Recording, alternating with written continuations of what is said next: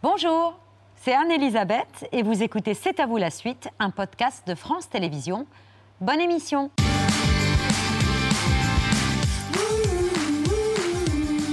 C'est à vous en direct jusqu'à 20h55 avec Bertrand, Pierre, Patrick. Et avec nous ce soir, l'héroïne pendant 26 ans d'une famille formidable, au point de ne faire plus qu'une avec la célèbre Catherine Beaumont. Tout comme elle est indissociable de cette robe rouge qui s'envole façon Marilyn sous le regard ébloui de Jean Rochefort. Une comédienne, actrice, peintre, photographe et romancière aussi écrire Comment ça vient Je ne pense pas que ce soit une, une manière d'inventer les choses très différentes de celle du comédien. Euh, quand on a un personnage, on invente, bon, on lui invente son enfance, on invente tout ce qui peut la ne pas être dans le texte justement. Et c'est un petit peu, c'est un petit peu la même chose, sauf que vous faites vous-même la proposition de départ sur euh, sur un personnage. Votre héroïne, elle dit qu'elle aime noircir des pages et des pages, des cahiers entiers pour le, le plaisir simple de dessiner des mots. C'est votre cas, ça? Non, ça c'est vrai. C'est vrai. J'ai toujours été comme ça. D'abord, j'écris à la main, effectivement, et j'aime j'aime beaucoup, j'aime beaucoup ça. Bonsoir Annie Dupéret. Bonsoir. On est ravis de vous accueillir. plus de ça. Vous vous rappelez un choc tout de suite là dès l'entrée. On est ravis de vous accueillir à l'occasion de votre roman Le Tour des arènes, euh, le, votre nouveau roman, une fable, un conte, un roman initiatique. Écrire, noircir des pages et des pages pour le seul plaisir de dessiner des mots, euh, c'est ce que vous disiez euh, ah face à Hervé en, Claude. En classe, à l'époque, on faisait encore ça. Vous me copierez 100 fois, euh, je n'ai pas écouté en classe. Ils ne savaient pas que ça me faisait un plaisir immense. parce que j'adore, je noircissais les, les phrases les unes après les autres. C'était un vrai plaisir. Un plaisir et un geste consolateur aussi. Ça a été le cas dès que vous avez commencé à écrire. Réellement, c'est toujours le cas aujourd'hui? C'est Non, pas vraiment, pas vraiment. Non, non, ça c'était quand, j'étais jeune, effectivement, j'avais découvert que, que l'écriture, qui est un, peu une position fétale comme ça, où, on, où on, un éprouvé flou, on trouve les mots pour le dire et, le poser sur une feuille, ça faisait du bien. Le, poser les, les, mots, quand on a trouvé les mots de ce qu'on sent comme ça. Et, euh, et puis effectivement, j'avais dans avec le traumatisme d'enfance que j'avais, pour les gens qui ne savent pas, trouver ses parents morts à 8 ans et demi, c'est un petit peu traumatisant. J'ai su très tôt, et j'ai été estomaquée quand j'ai écrit le livre sur la mort de mes parents, sur, sur ce deuil impossible, le voile noir, de retrouver dans un carnet que j'ai écrit à 13 ans, où j'ai une page, je parle de la mort de mes parents, où j'ai mis un jour, j'écrirai mon livre. Donc, comme disent les jeunes, c'était dans le disque dur que ça devrait pas être une confidence, pas être ceci, pas être cela, ce serait un, livre. Et ça m'a moi-même euh, surprise. Dans ce roman, votre héroïne Solange est une jeune femme un peu mal dans sa peau, taraudée par un problème d'enfance, en rébellion avec sa famille, invivable avec son mari Didier, qui lui pourtant est franchement un amour. Dès qu'il entend euh, sa femme engueuler son frère au téléphone. Il n'a qu'une envie, c'est de prendre son impair, son attaché de case et de fuir.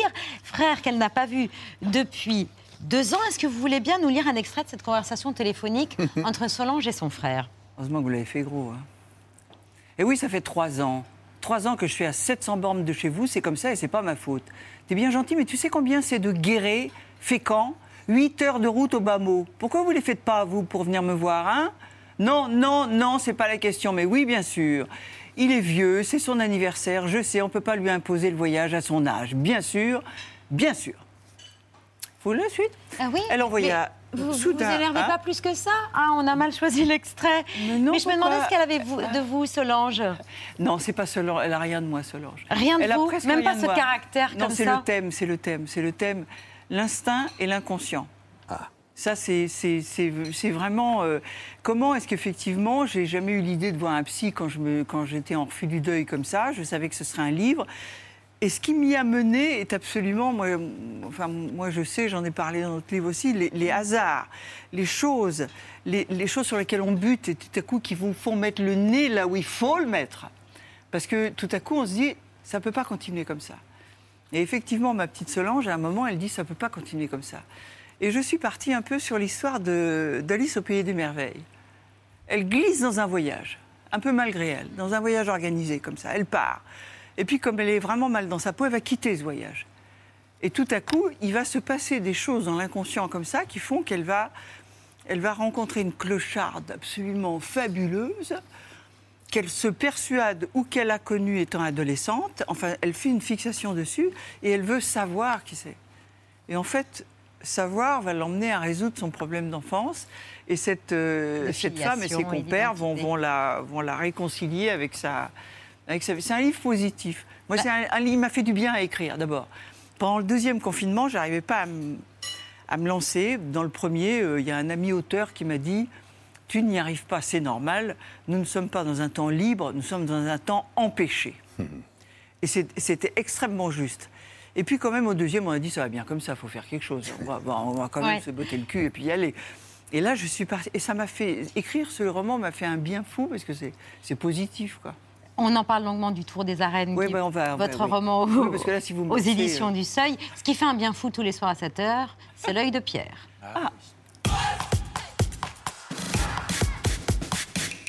Votre œil de bébé même, Pierre, qui ne s'est pas rendu compte, mais quand vous aviez... Mais il ne s'en est pas rendu compte, mais vous aviez un an lorsque l'un des inventeurs de la haute couture moderne, le cultissime Christian Dior, s'est installé au 30 avenue Montaigne à Paris. C'était son rêve réalisé. Aujourd'hui, après plusieurs années de travaux, le 30 devient une boutique phare du euh, 21e siècle, un musée, un restaurant, une planète chic. Exactement. Moi, quand j'étais adolescent, un peu plus tard, donc après le, le bébé, euh, je découvrais dans Cinémonde, le plus beau magazine de cinéma des années 50 et, et fin 50, les premières stars de Marlène Dietrich à Olivia de Havilland qui posaient auprès du créateur, ou de Liz Taylor, qui posaient auprès du créateur avec les dernières robes de Christian Dior. Le 12 février 1947, Christian Dior présente sa première collection. Les robes sont virevoltantes, les poitrines rondes, les tailles serrées, la frivolité hyper élégante. Et là, la guerre est vraiment finie.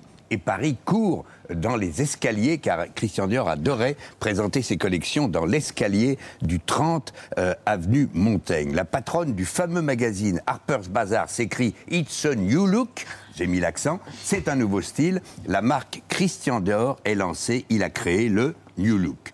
Comme Hélène Starkman, la commissaire des expositions Dior, l'expliquait hier à Myrtille Serre, ce New Look a fait craquer instantanément ces dames du cinéma. Ce n'est pas Dior qui allait chercher les actrices, c'est elles qui sont venues s'habiller dans la maison. Je pense qu'elles ont vu à ce moment-là, dans la mode que Christian Dior proposait, quelque chose de nouveau. Ce qui qualifie le style Dior, le New Look, c'est vraiment un retour euh, après-guerre à une grande féminité, c'est-à-dire à quelque chose qui met vraiment euh, le corps de la femme en valeur. Et donc dès 47, on a habillé notamment Rita Hayworth. Euh, Marlène Dietrich était aussi une amie très fidèle de la maison et euh, elle s'habillait en Dior à la ville comme à l'écran aurait d'ailleurs euh, dit à Alfred Hitchcock au moment de tourner le Grand Alibi, no Dior, no Dietrich. Et toc. Depuis plus de 70 ans, le 30 avenue Montaigne, c'est le magasin phare de Dior, un des hauts lieux du chic parisien et l'étape obligée euh, des élégantes fortunées venues des quatre coins du monde. Aujourd'hui, le groupe Bernard Arnault inaugure un lieu qui, après des travaux carrément pharaoniques, recrée cette maison de Christian Dior où il travaillait et organisait les défilés. Ce nouveau 30 euh, avenue Montaigne, c'est à la fois l'histoire et l'âme de la marque avec la galerie musée où on retrouve les plus belles créations du fondateur. Ce qui est vraiment intéressant aujourd'hui avec la possibilité que nous avons eue et cette chance en fait de créer un lieu d'exposition au sein même du 30 avenue Montaigne, c'est que finalement on a la possibilité de faire revenir toutes ces créations qui ont été pensées, imaginées, dessinées, cousues ici pendant plus de 70 ans. Et c'est pour ça, je pense qu'il y a peut-être une émotion particulière dans ce lieu, peut-être particulièrement dans cette salle du bureau de Christian Dior, dans cette salle de la cabine ou dans la salle du roman des robes, parce que vraiment, on est au cœur de la création. Et je pense que l'esprit de Christian Dior est là, aujourd'hui encore, dans ce lieu. Les couleurs sont dingues, tous les accessoires, toutes les robes, toutes les époques sont là. La scénographe de ce voyage dans la mode et le luxe a pu jouer de tous les trésors. Le diorama, en fait, c'est l'entrée de la galerie. Et on a souhaité avoir une sorte de geste fort, en fait, pour accueillir les visiteurs. C'est un peu comme un, super euh, résumé de tout ce qui peut se faire euh, dans la maison Dior et qui est re- retranscrit à travers les accessoires, les, chaussures, les robes qui ont été euh, miniaturisées et mises en couleur, en fait, pour créer, en fait, cette, cette ambiance qui montre, en fait, la profusion de tout ce qui se fait dans la maison. Dans le mythe de Christian Dior, il y a le lieu historique de la création au cœur même du 30 avenue Montaigne, c'est la fameuse cabine. Notre équipe, avec Audrey Payas et Anaïs Recouli, y a eu accès, alors que le public ne la verra qu'à travers un plafond vitré. Regardez. Alors ici, on se trouve dans la cabine de Christian Dior. La cabine, c'était l'endroit où les mannequins se préparaient en fait avant d'aller défiler. Une cabine de mannequins dans les années 40, ce sont des filles qui travaillent pour la maison Dior et qui en fait défilent pour la maison uniquement. Dans les années 40, c'est uniquement 12 mannequins pour plus de 100 modèles, peut-être parfois jusqu'à 180. Donc un défilé, c'est deux heures. C'est pas de musique, c'est des aboyeuses qui disent euh, les numéros des passages et les noms des passages. Et ici, en fait, c'est cette pièce qui est assez extraordinaire parce que finalement, elle est restée en fait dans son état d'origine. C'est, je crois, la seule pièce du 30 avenue Montaigne qui n'a jamais été touchée. Voilà, je vous ai presque tout dit, que vous ayez les moyens ou pas euh, d'acheter, vous pourrez visiter la galerie musée à partir de mercredi prochain. La boutique rénovée, là, faut un peu de pognon, ouvre dimanche. C'est Jean Imbert, le jeune chef français qui est tout partout, Ah oui. qui a créé la carte du restaurant. Bref, euh, vous le disiez, Babette, c'est une planète du luxe au cœur de Paris. Je me permettais de vous citer. en le Oui, disant. bien sûr.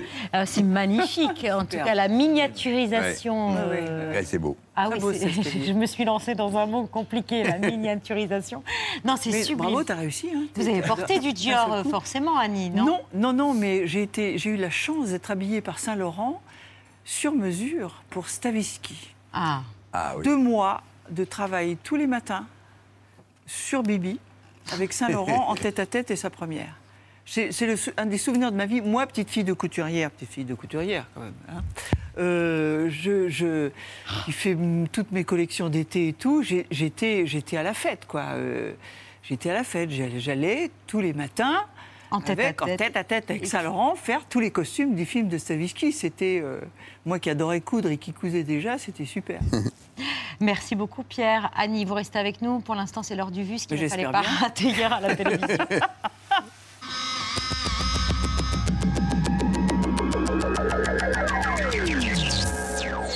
Yvan Colonna est entre la vie et la mort après avoir été agressé par un co-détenu djihadiste à la prison d'Arles.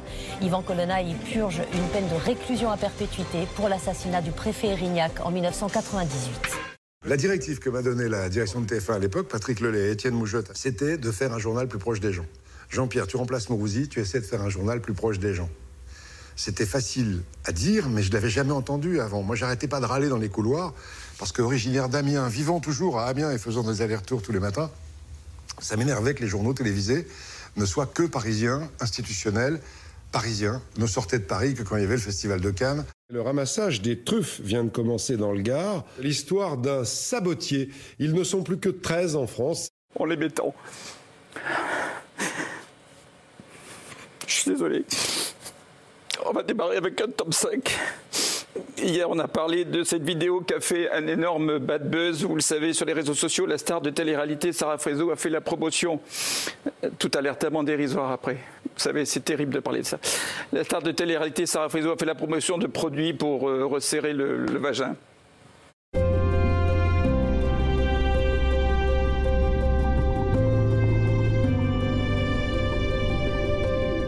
Plus de place pour les sans-abri, mais en même temps, les centres pour migrants continuent à ouvrir partout en France. Enfin, il ne fait pas bon être hostile au mariage homosexuel. Frigide Barjot, vous savez, leader de ce mouvement, est expulsée du logement de la ville de Paris qu'elle louait depuis une trentaine d'années. Tiens donc. Moi, j'ai toujours eu peur de la flinguette et je n'en ai jamais fait de ma vie. Je n'ai jamais voulu aller sur des terrains de conflit. Ouais, ça, c'est quelque chose aussi pour lequel tu as du respect. Ah, de respect et admiration, parce que moi, j'ai j'ai eu tellement peur de ça. Sur le front nord, à 500 km de là, Kharkiv. Cet homme est au téléphone lorsqu'un missile russe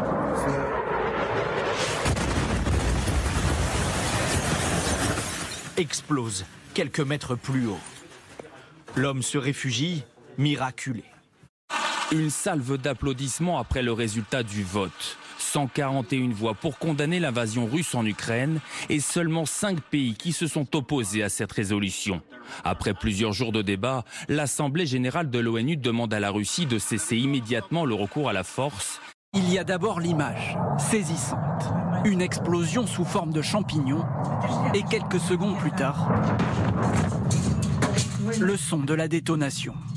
D'après les experts, cette munition tirée sur Kharkiv pourrait être une bombe thermobarique. L'usage de ce type de munition plus puissante est interdit par la Convention de Genève. Si une troisième guerre mondiale devait avoir lieu, elle serait nucléaire et dévastatrice. Quel jour de la semaine les sirènes d'alerte retentissent-elles chaque mois David. Le mercredi. Oui.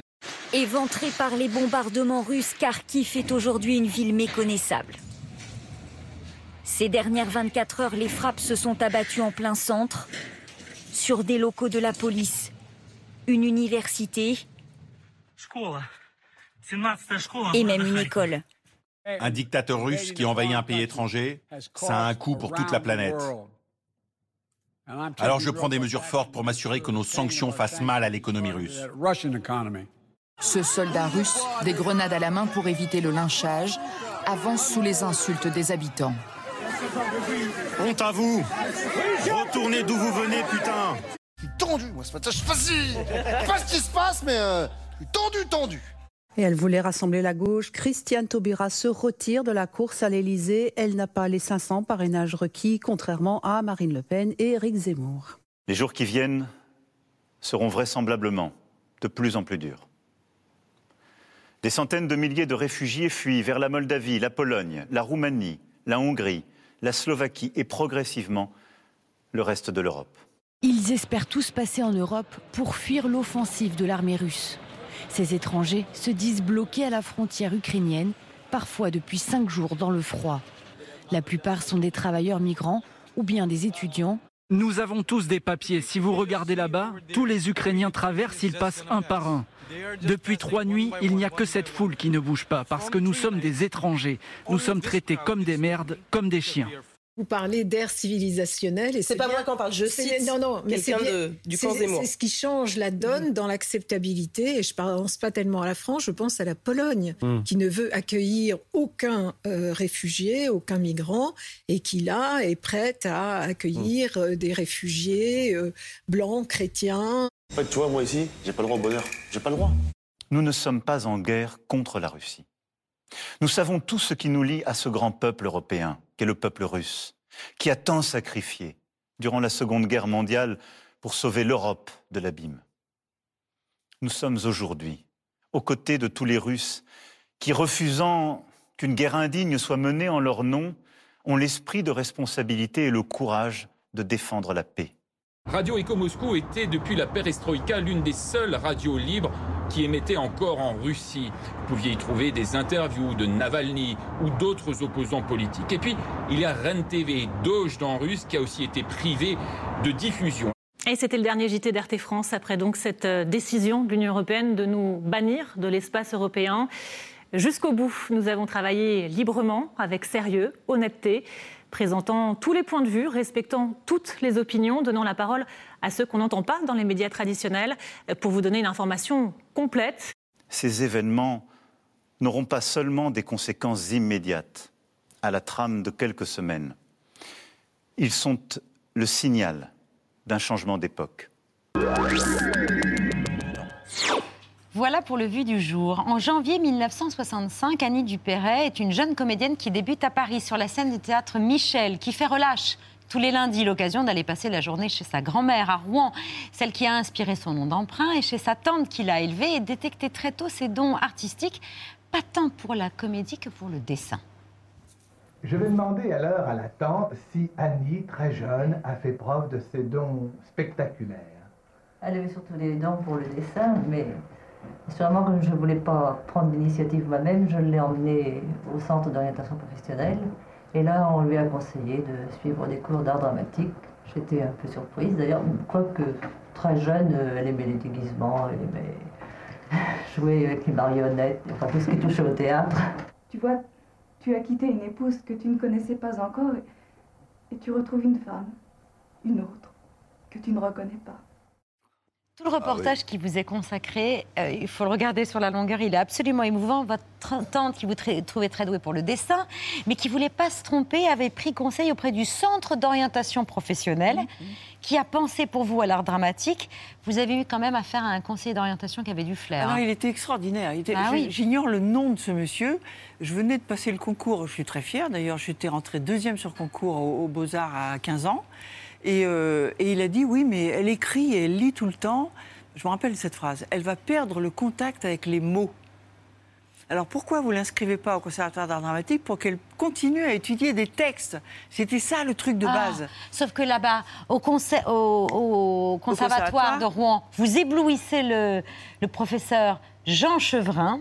Qui témoigne dans ce reportage. Il est tout gonflé d'orgueil quand il explique que vous avez été il admise à l'unanimité au, conser- au Conservatoire national d'art dramatique dans la promotion de Patrick Ouais. Chenet, qu'on voit aussi sur ces images. Ah, Vous savez qui sortent de chez Chevrin Valérie Lemercier, Virginie Lemoine, Franck Dubosc. euh, À Rouen, il a euh, formé tous ses Il a comédiens. formé tous ses comédiens. Karine Diard. Ah oui Oui, oui, une, une pépinière, comme on dit. Et c'était un mec extraordinaire, extraordinaire. Et d'ailleurs, il y, a y y quelque chose de, de- de familier entre tous ces comédiens-là, effectivement. Oui, c'est vrai. Oui, une fantaisie, un, un humour comme ça. Euh, vous vouliez pas spécialement être comédienne, mais vous aviez un don et un besoin qui disait pas son nom d'être dans la lumière. C'est pas- c'est surtout les copains. J'étais seule, inintégrable à l'école. Les, gamines euh, n'avaient pas vécu mon traumatisme. L'enfance est finie quand on a, vécu ça. Donc j'étais très inintégrable.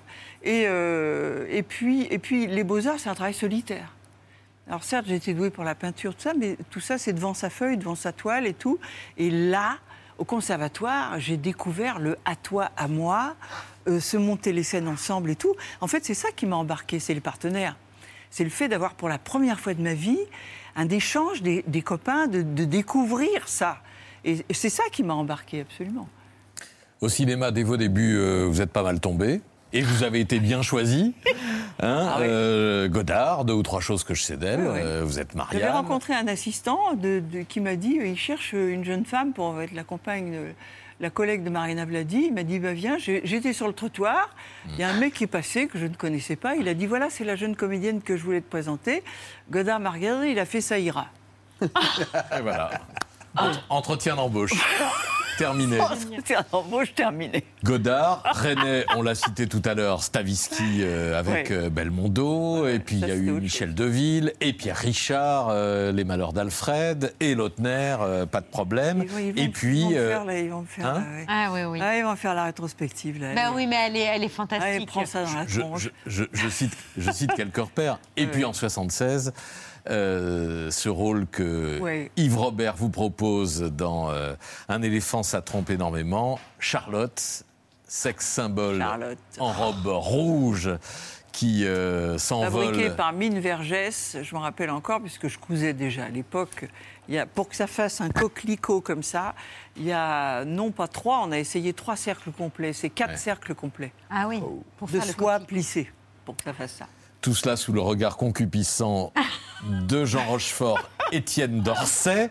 Et euh, au moment de la sortie, pour une petite promo, un mini débat entre vous et Yves Robert sur euh, euh, femme fatale, femme objet ou femme rêvée. Chose qui joue beaucoup sur le physique, sur ce qu'on pourrait appeler quand même une femme image.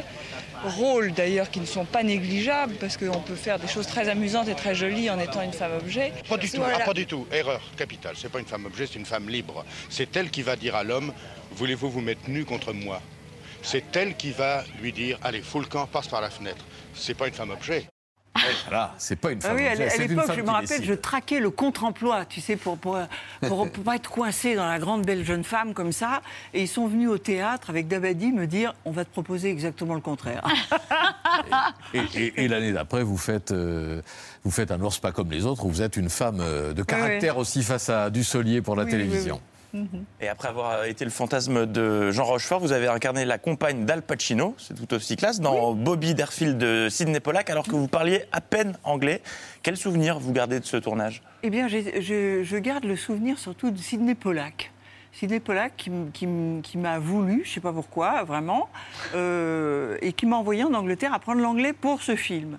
Voilà, et j'ai- vraiment eu une relation d'amitié avec, avec Pollack euh, sur le tournage. On, euh, on, on s'appréciait vraiment énormément, on avait des grandes discussions. Euh, J'avais quand même un peu appris l'anglais, il parlait un peu français aussi. Il était très européen, hein, Pollack. Et, euh, comédien, il a été professeur d'art dramatique, donc euh, c'était tout à fait formidable. Il m'avait demandé de lui remettre son, son comment dire, son un prix? César d'honneur, oui, son à, à Cannes, Cannes. voilà. Et j'étais au théâtre, j'ai pas pu, voilà. Donc c'est votre regret Oui. d'avoir raté ce moment-là. Et vous vous souvenez pas du petit Bertrand? Oui, parce qu'il y a eu Al Pacino, il y a eu Jean Rochefort, mais il y a eu moi aussi quand j'avais 11 ans. J'avais fait de la figuration dans un téléfilm avec vous et Pierre Mondy qui s'appelait Le Prix de la vérité. Ah ouais Ouais, et j'en garde un excellent souvenir. J'avais une seule réplique, Ah oui, oui, oui. mais j'en garde un. euh, et le gouvernail fait voir.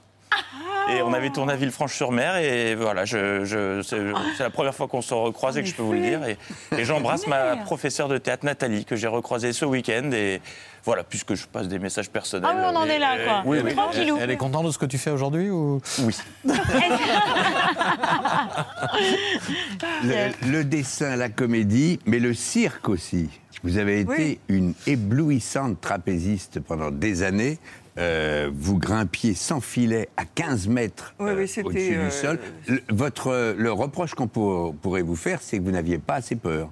Oui, c'est ça. je, je pense que, que le dernier gala de l'Union qui, a été euh, emmené à Los Angeles, Angeles. c'était une folie. euh, Et, euh, et- et là où j'ai fait, fait des choses pas possibles, quoi. Oui, À mais, 15 euh, mètres, se lâcher par les pieds au-dessus des gens, euh, monter, monter en plus sur, le, sur, le, sur un truc de, de trapèze volant, c'est-à-dire qu'il y a des roulements à billes qui fait qu'on va, on va vraiment euh, très haut. C'est très dangereux, le, surtout le, le ballon. C'est grisant. C'est grisant. Et, euh, et c'est vrai que, bon, euh, c'était bien que je redescende sur Terre. C'était bien que je redescende sur Terre. Comédienne trapéziste, mais aussi danseuse et chanteuse, puisqu'en 1978, vous partagiez l'affiche de la comédie musicale Attention, fragile, Ouais. avec Bernard Giraudot. Un an de boulot. En souriant dans le secret de ton jardin. Je vous jure que pour monter un spectacle comme ça, faut pas être fragile. Le fait euh, d'être euh, couple dans la vie, ça aide Plus d'indulgence ou plus de sévérité? Oh. Plus de sévérité, Oui, ça c'est certain. C'est sûr. Et plus de facilité aussi parce que, euh, faut quand même le reconnaître, euh, on a eu tellement, tellement de difficultés pour monter ce spectacle. Et si on n'avait pas été ensemble, sûrement qu'il y en a un des deux qui aurait lâché à un moment donné ou à un autre. Mais c'est fou parce que cette comédie sur le couple et les rapports euh, hommes-femmes, vous jouiez chacun une dizaine de personnages. On avait 30 personnages en tout. 30 personnages en tout, une habilleuse de chaque côté. Il fallait, fallait, euh, fallait lancer les répliques tout en s'habillant parce que c'est, euh, c'est- non, non, c'était, c'était tout à fait, euh, tout à fait extraordinaire. On a travaillé un an, un an et demi pour ça. Beaucoup Et, de euh, difficultés pour le monter oui, et un triomphe. Et j'avais le texte, moi, j'avais le texte. Je vais vous raconter quand même une anecdote parce Ouais. que ça, c'est drôle. J'avais le texte qu'on m'avait donné qui était tous ces personnages pour une comédie musicale et tout. Et euh, il y avait la musique et tout. Et je me suis dit, tiens, il y avait un mec que j'admirais beaucoup. J'avais vu qu'il avait monté un spectacle à New York sur Brel. Et je me, suis- me suis culot, je me suis fendu d'aller voir Mort Schumann pour lui proposer ça. Et ça a été absolument merveilleux, ça n'a pas duré longtemps. Il m'a offert un whisky dont je n'ai pas voulu parce que j'aime pas ça. Et il m'a dit, il m'a dit Annie, c'est un boulot énorme. Or, je suis très paresseux et complètement alcoolique. Et donc, je suis repartie avec Ah, mon texte sous le bras. Je suis très paresseuse, I'm very lazy. Mais vous avez fait, vous avez fait un triomphe, hein, une tournée triomphale en Belgique et en France pendant. Oui, oui. Deux oui, ans. oui.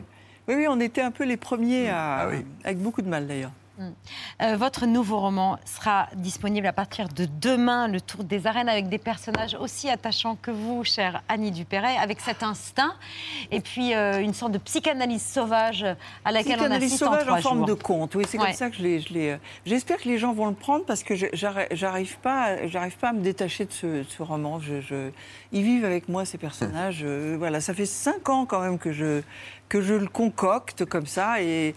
Et euh, prenez-le moi, je vous en prie, ça commence à devenir encombrant. Je suis sûre que vous allez être entendu. C'est la révélation féminine de l'année, couronnée d'une victoire de la musique il y a quelques semaines, représentante de la France à l'Eurovision 2021, où elle s'était classée à la deuxième place et du jamais vu depuis 30 ans. Et ce sont les téléspectateurs de France Télévisions qui l'avaient repérée. Ils ont du flair, eux aussi.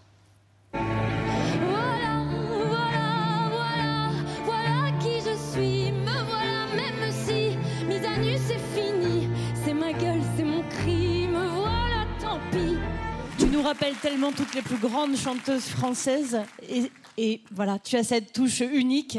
Je et on ne peut que t'applaudir. Elle, elle réussit le miracle de prendre un genre qui, il y a quelque temps encore, on aurait dit bon, ça c'est old school, c'est les anciennes et tout. Le miracle qu'elle fait, c'est qu'elle prend les anciens et qu'elle elle emmène la flèche plus. Vous savez, quand on jette une flèche, elle tombe. Il y a toujours quelqu'un pour la ramasser pour aller plus loin. Elle, elle a ramassé la flèche des énormes chanteuses qu'on a derrière, des Piaf, des Barbara, tout ça, et elle en fait autre chose. Elle la balance plus loin. Merci, merci.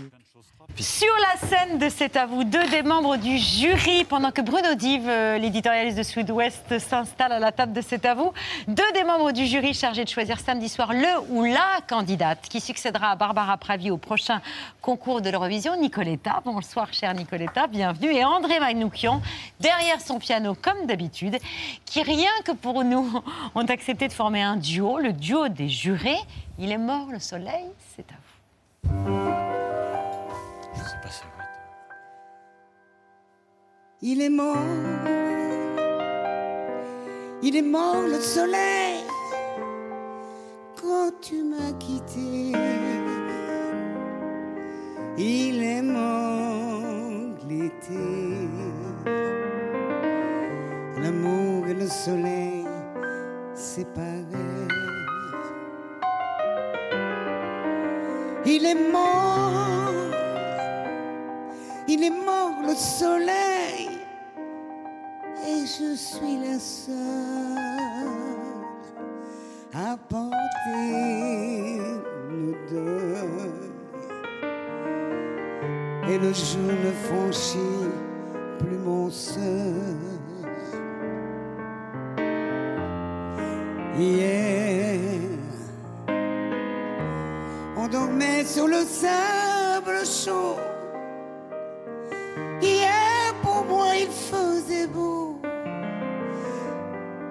Faisait beau même en hiver. C'était hier. Il est mort. Il est mort le soleil. Et je suis la seule à porter le deuil. Le jour ne franchit plus mon seuil. Hier, la couleur que j'aimais le mieux, c'était la couleur de tes yeux. C'était la couleur de la mer.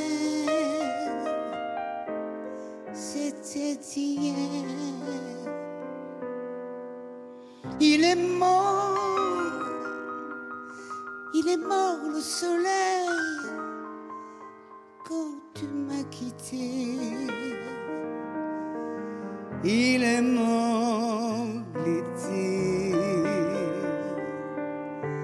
L'amour et le soleil séparés. Séparés.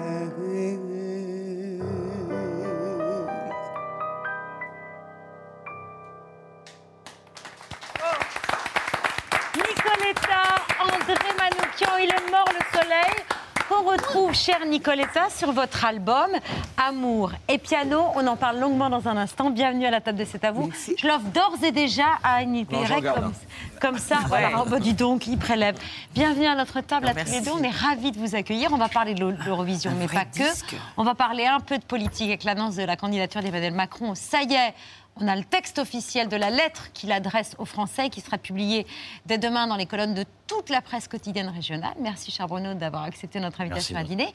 Un dîner préparé par notre chef, Raoul Colli, chef propriétaire du Haut Petit Club Africain Puto, qui est un chef habituel de cet avou. On est heureux de vous retrouver, cher Raoul, avec votre magnifique collier au menu ce soir. Merci. Et ce soir au menu, pardon. C'est un tartare de bar, un tartare de bar euh, à la mangue, parfumé au kumbawa et au gingembre frais. Merci beaucoup. Cher euh, Raoul, on y va, on brise le suspense. euh, Bruno Dive, vous pouvez nous révéler ce qu'il y a dans cette lettre aux Français on C'est fera le soir officiel des élections. à 20h. Exactement. Ça y est, c'est officiel. Le texte est Ah bah, disponible en ligne, là, ça y est Oui, normalement, à partir de 20h30, euh, je ne sais pas si ça a été respecté à la minute près, mais oui, c'est toute façon, il n'y a pas de surprise. hein. Je vous confirme qu'il est candidat. Euh, voilà, et la formule, c'est voilà pour, au bout de, de toute une page, euh, voilà pourquoi je sollicite un nouveau mandat de président de la République.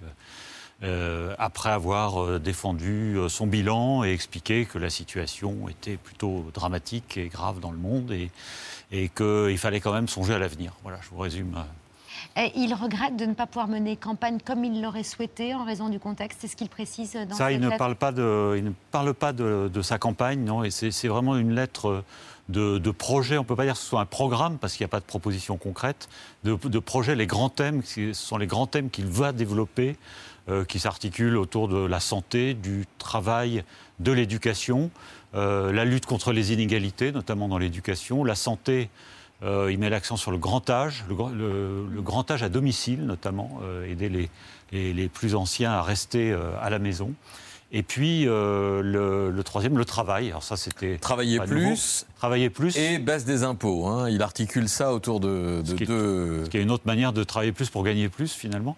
Mais baisse des impôts plutôt de production et des impôts sur le travail. Alors ça, j'avoue que je ne sais pas très bien euh, de. ce Ah bah, les impôts sur le travail, c'est les cotisations sociales. C'est euh. plutôt des charges, oui, c'est ça, les charges sociales. Ce qu'on appelle les charges, mais enfin, des cotisations, Cotisations sociales et les sociales. impôts de production, c'est à la charge des, Les- des c'est sur les entreprises. entreprises. Et ça, c'est un mouvement qui a déjà entamé- été pour entamé sur encourager. le Donc quinquennat. c'est c'est la poursuite du, du- du quinquennat, absolument. Et c'était déjà euh, euh, la valeur travail, c'est déjà ce qu'il avait défendu en, en 2017. Donc il y a beaucoup de continuité hein, dans Oui, il n'y a pas de mesure choc. Un truc, pas de euh, tout d'un coup, sortir du chapeau, qui est sorti du chapeau, Il qui pourrait la euh, réforme faire des un effet. Il n'y a pas de réforme des institutions où il chamboulerait tout. euh, non, je pense qu'il en garde un peu sous le pied aussi quand même pour sa campagne. Parce que comme vous dites, Même il va si bien falloir courte, quand même oui. qu'il fasse un peu campagne, euh, même s'il n'aura Ouais. pas toujours le temps. Il y a un choix iné- enfin, original, en tout cas, cette lettre publiée dans la presse quotidienne régionale. J'imagine que vous en êtes ravis. Et ce Oui, choix, il s'explique en quelques mots pour conclure là-dessus? Oui, alors il s'explique euh, euh, déjà par le fait qu'il voulait bien distinguer euh, avec le candidat du président. Le, président s'étant exprimé hier de manière très solennelle pour, bah, pour parler de la, guerre en Ukraine, je pense que vous l'avez tous entendu. Euh, Aujourd'hui, le lendemain, puisque le, temps presse, il fallait qu'il trouve un- une, autre, euh, une autre manière de le faire. De toute façon, c'était déjà son idée depuis un moment hein, de passer par la presse régionale. Et donc, d'où cette lettre. Euh, C'est la première fois, hein, je disais tout à l'heure, qu'un président sortant procède comme ça, ne se représente pas en passant par la télévision. Et, Emmanuel Macron, il faut le reconnaître, a fait quand même beaucoup. euh, vous savez qu'on lui reproche son défaut de, pro- de proximité. euh, il a été traumatisé par euh, l'épisode des, des- des Gilets jaunes. Et il a fait. Il y a eu beaucoup d'entretiens dans la presse régionale. euh, c'est plusieurs fois, à toutes les grandes étapes importantes de son quinquennat. attention à Les déco- le déconfinement de l'année dernière, Oui. j'étais venu vous en parler, je Oui. me souviens. Et à chaque le- déplacement le en changement de. Premier ministre. Et euh, voilà, il a donné, euh, il a fait beaucoup de déplacements en région. Euh, il a donné, je crois, une trentaine d'entretiens dans la presse régionale, euh, tout, confondu, quoi. Soit par journal, soit tout le monde ensemble. Merci beaucoup Bruno Diff, éditorialiste à Sud-Ouest. Et je vous rappelle que vous êtes l'auteur de Les Kamikazes 2022, qui sera le prochain président de la République, qui était paru en août dernier aux éditions de l'Archipel, dans lequel vous ne donnez pas le nom du gagnant. Non, parce qu'à l'époque, c'était moins évident qu'aujourd'hui. mais euh, par contre, je ne me suis pas trop trompé dans les candidats. Bon, il y en a qui ont disparu, mais il n'y a pas d'oubli. Merci beaucoup Bruno Diff. C'est une élection que vous présidez aussi euh, samedi soir euh, sur France 2. Il va falloir départager parmi les 12 candidats euh, qui euh, sont- se présenteront samedi soir devant les Français pour éventuellement représenter euh, la France à l'Eurovision. C'est une sacrée On va responsabilité. choisir la chanson, André et moi et bien d'autres gens, on a une huitaine de personnes. Euh, Mademoiselle Jennifer est le président du jury. Et nous avons donc 12 titres à entendre.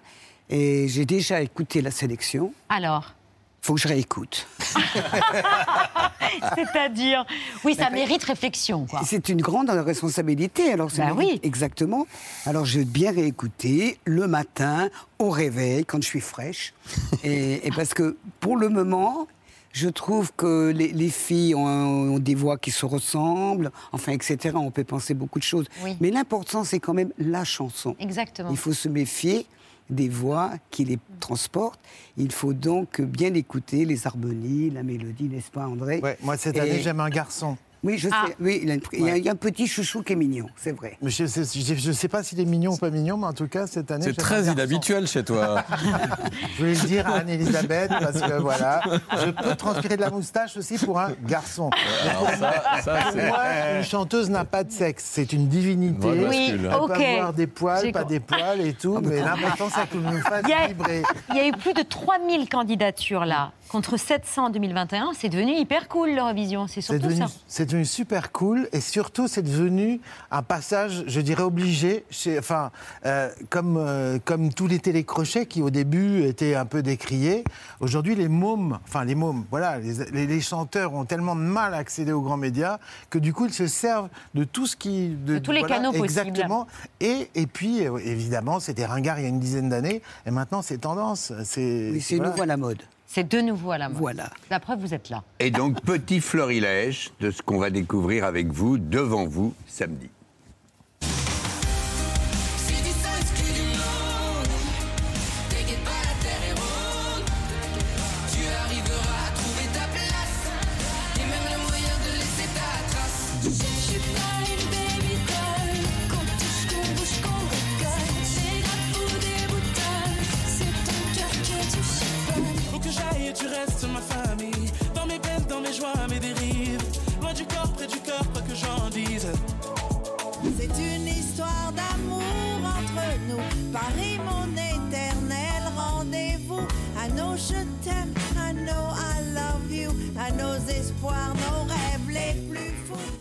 Alors, je ne vous apprends rien. Cette année, il y a deux critères euh, éliminatoires euh, qui figurent au règlement. Euh, le premier, proposer des chansons qui datent. faut qu'elles soient... euh, Dans le coup. Dans le coup, mais qu'elles datent à peu près de septembre. D'accord. Hein, c'est ça Écriture, tu veux dire. Écriture, d'écriture, oui, oui. Qu'elle ne soit pas absolument. sortie auparavant. Voilà. Exactement. Qu'il y a un, un minimum de fraîcheur, effectivement, oui. Et puis la deuxième, euh, deuxième critère rédhibitoire et éliminatoire, chanter en anglais. Moi, je comprends. Ouais. Donc, Moi, je Nicoletta comprends comprend. on représente la France, on chante en français. Elle est tellement jolie, notre langue. Euh, moi, moi, Le personnellement, des garçons. moi, je trouve ça génial aussi. Mais est-ce qu'on est le seul pays à faire ça? Parce que quand vous entendez des Moldaves qui vous font du sous Shakira, vous dites, elle est où l'Europe? Là aussi, il y a un côté intéressant. euh, et du- et et c'est ce qu'a prouvé aussi. Il faudrait que chaque pays euh, Bah ouais, oblige quand- euh, Mais oui. Euh, ses représentants à chanter dans leur langue bah, nationale. c'est ça qui serait génial, J'ai c'est que tout d'un entendu- coup. entendu quelqu'un chanter en moldave. J'aimerais bien. Ben voilà. Et ben c'est c'est tellement, ben c'est tellement romantique. Il y a tellement de compositeurs qui se sont inspirés de cette musique-là. Je vous parle de Brahms, je vous parle de Wagner, et, et- et- etc. Mais quand vous voyez euh, des, des pays, voilà, le, le- le- le Portugal, il y a quatre ans, mais c'était génial. Le Oui, mec, il nous vrai. chante Il a gagné, d'ailleurs. un fado super lent, anti. Voilà. euh, Il y, a un- il y a un mauvais, il y a, il y a un mot que j'aime pas dans la musique, c'est eurodance. C'est un peu, c'est de la musique de merde, un peu, c'est boum boum boum. Mais là. C'est le contraire de l'eurodance, justement. Et quand on arrive à, à- à remettre des particularités de chez nous, c'est ça qu'aiment les gens. Pourquoi Barbara, elle a gagné? Parce, qu'elle re- parce que c'était l'inconscient de la française. euh, chez- Bah oui, en petite robe noire. Mais en même temps, quand on voit Hélène, 66 ans, qui a commencé la chanson il y a deux ans, on se dit que tout est possible, et du coup, ça a donné des idées ici.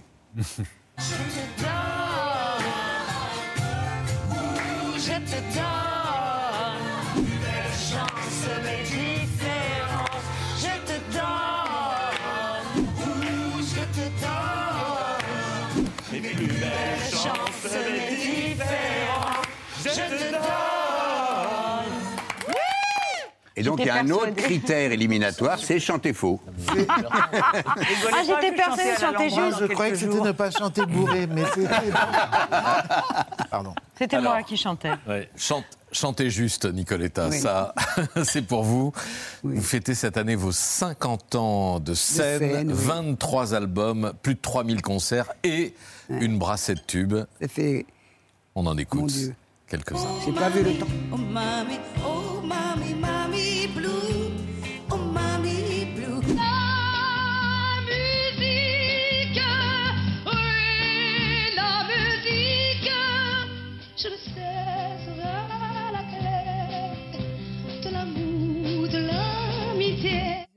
La musique, Mamie Blue, on était très heureux de vous entendre tout à l'heure euh, reprendre Il est mort le soleil. C'est une chanson qui nous accompagne depuis 50 ans et que vous avez réadapté merveilleusement sur cet album avec d'autres tubes Amour et piano dans simplement voix piano. Et il y a la Ma vie est un manège et il y a la solitude ça n'existe pas.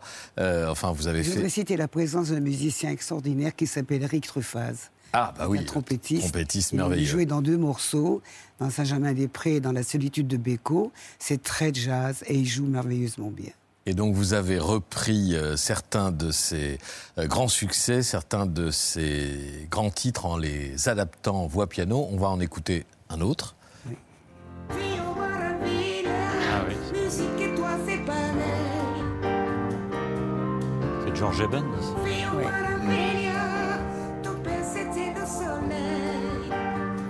Grand classique brésilien que Oui, vous avez je- popularisé. J'étais là quand il l'a composé à Rio, j'avais chanté, et j'étais le voir dans les boîtes où il jouait le soir. Il me dit Sietate, cafezinho.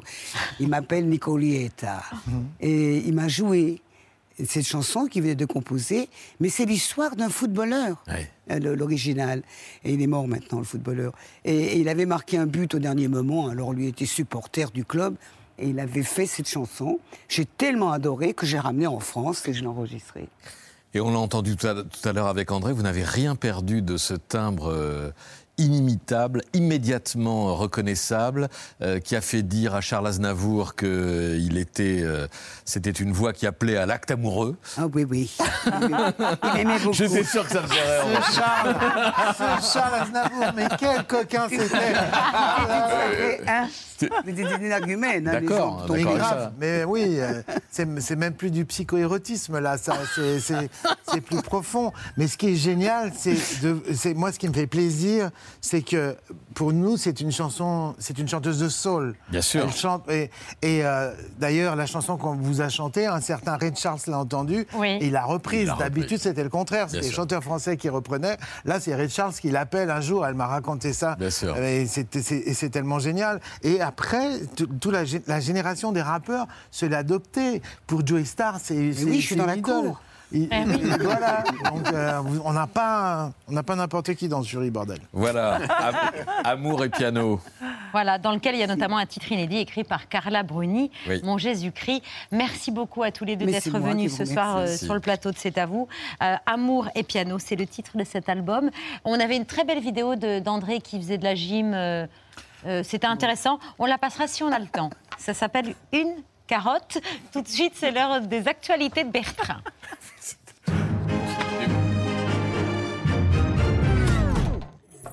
Restez avec nous dans un instant, une vidéo d'André Manoukian, du sport. Bonsoir, à la une de ce 3 mars. Le soleil vient de se lever, encore une belle journée, et il va bientôt arriver l'ami du petit déjeuner. L'ami Le Drian. Bonjour Jean-Yves Le Drian. Bonjour. Les jours qui viennent seront de plus en plus durs, a dit euh, hier soir avec un ton extrêmement grave le président de la République. Que faut-il donc redouter dans les jours qui viennent? Je crois qu'effectivement, il est possible que le pire soit devant nous. Merci beaucoup, Jean-Yves Le Drian. Bonne soirée, à demain. non, allez, on va essayer de se changer les idées euh, avec cette question. Sommes-nous en campagne? Début de réponse avec cette image. Mais que filme donc cette horde de journalistes Marine Le Pen, bah oui, ça y est, nous sommes officiellement en pleine campagne. Ah bah si, il n'y a qu'au cours d'une campagne présidentielle qu'on peut voir ce genre d'image.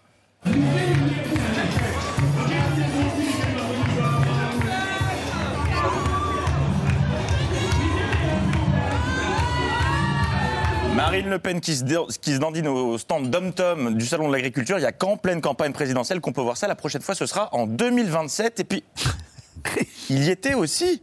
Ok, on annule tout, on passe en dispositif spécial. Live from la porte de Versailles à Paris, voici. Oui, hier, Jean Lassalle était en goguette au salon et il en a profité pour relancer ses pas sorciers avec les maquettes et tout. Hein. Et dis donc, Jeannot, comment est-ce qu'on lutte contre le, réchauffement climatique? Voilà, voilà, ce qui, voilà ce qui manque au réchauffement climatique. Euh, Oui, pour qu'on ait un peu de, de neige quand même. Bien. Ah bah oui, bien sûr. Eh oui.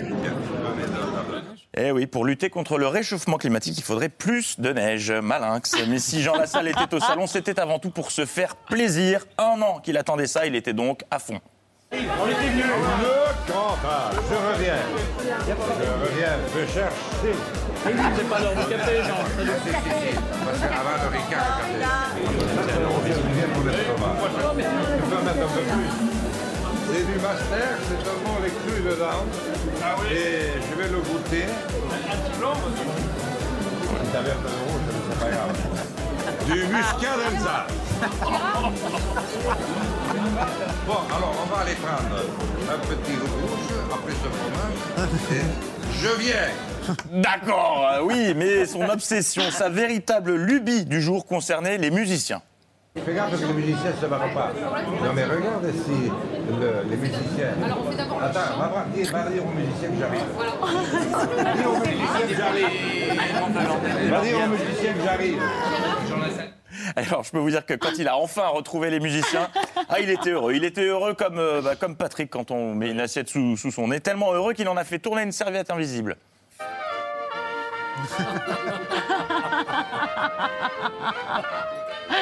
Ah, il les a attendus, ces musiciens.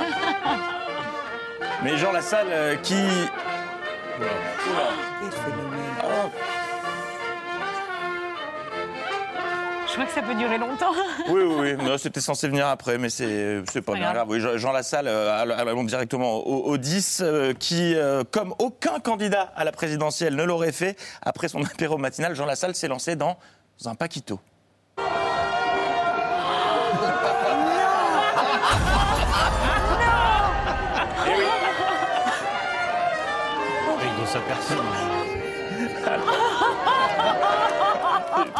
Alors, les images sont impressionnantes, mais rassurez-vous, je les ai contactées. Les personnes qui ont fait voltiger Jean Lassalle vont bien. On a reçu les images il y a quelques minutes. Euh, ils vont bien. Ils sont, ils sont, ils sont en pleine forme. Voilà. Sacré Jean Lassalle. International maintenant. Avant-hier, le président américain Joe Biden donnait son premier discours sur l'état de la nation au Congrès. Et rassurez-vous, si vous ne comprenez pas tout au conflit entre la Russie et l'Ukraine, vous n'êtes pas les seuls. We stand with you. Putin may circle Kiev with tanks, but he'll never gain the hearts and souls of the Iranian people. Oui, effectivement, puisque sa préoccupation du moment, ce sont les, les Ukrainiens. Bref, derrière Joe Biden étaient présentes Kamala Harris et Nancy Pelo- Pelosi. Nancy Pelosi qui s'est complètement emballée en plein discours, avec en prime une façon très étrange d'applaudir. Station the bases breathing in toxic smoke.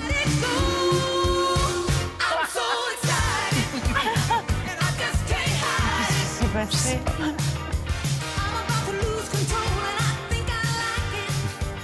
Je sais pas. Mais a peut-être essayé de faire du feu, je ne sais pas. Et on referme ces actualités avec celle que je n'ai malheureusement pas eu la chance de croiser hier en plateau, Valérie Pécresse, qui tenait ce matin Ah. une conférence de... C'était réciproque. Non, je ne pense pas. Une conférence de presse consacrée à l'armée. Dégainons donc tout de suite notre jingle militaire.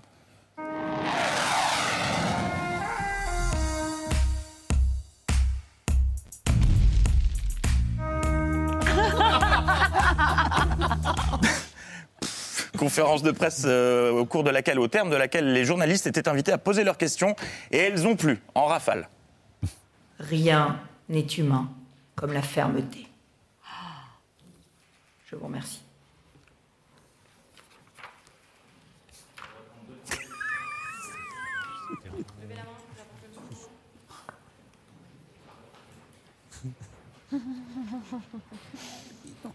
Il n'y a pas de question? Une question? Mourir de rire, ça. C'est à mourir de rire. C'est interminable. Oh le cochon. Oh le cochon. Les questions ont fini par arriver. La meilleure reste celle qui a clôturé la conférence de presse, car Valérie Pécresse nous a offert une réponse aussi déterminée que définitive, avec en bonus une sortie de scène digne de Vegas.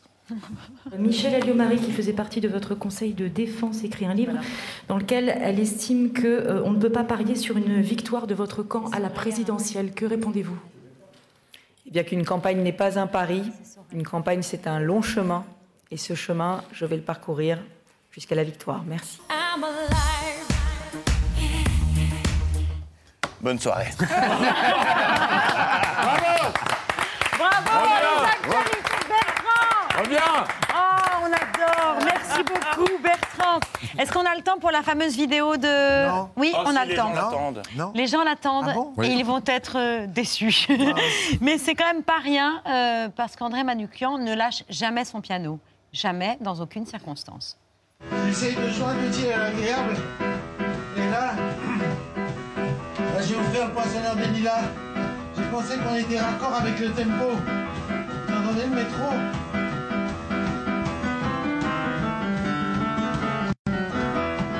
Honnêtement, comme ça me fait chier de courir tout seul et que je m'ennuie, soit je mets des vidéos de Jean-François Zigel qui explique la musique classique, soit je, je fais mes gammes. Et on a coupé. Ah, hein. oui. On n'a pas, n'a merci. pas diffusé dans l'intégralité. Et à la fin, il n'y a pas de question non plus.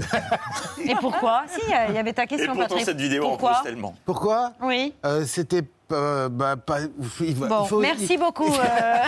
Non, il faut donner du contenu, il faut donner du contenu. C'était, c'est une, une chouette chef de service qui m'a dit ah ça serait bien si tu joues un petit Gainsbourg quand- parce que j'ai vraiment le piano sur le truc. Ah. Et du coup, mais sauf que je dois vous avouer que maintenant, euh, je suis plus obsédé par le piano que par ce qui roule, donc j'arrête le tapis et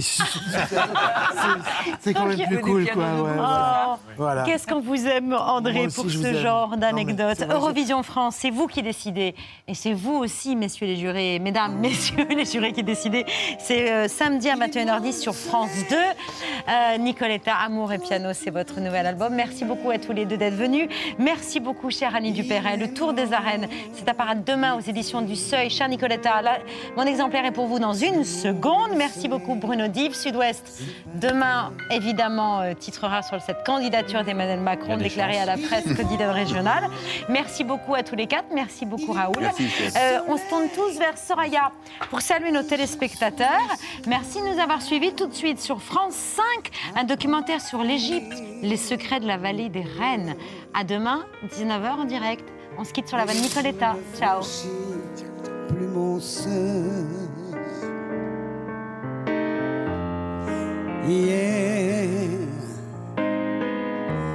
on dormait sur le sable chaud.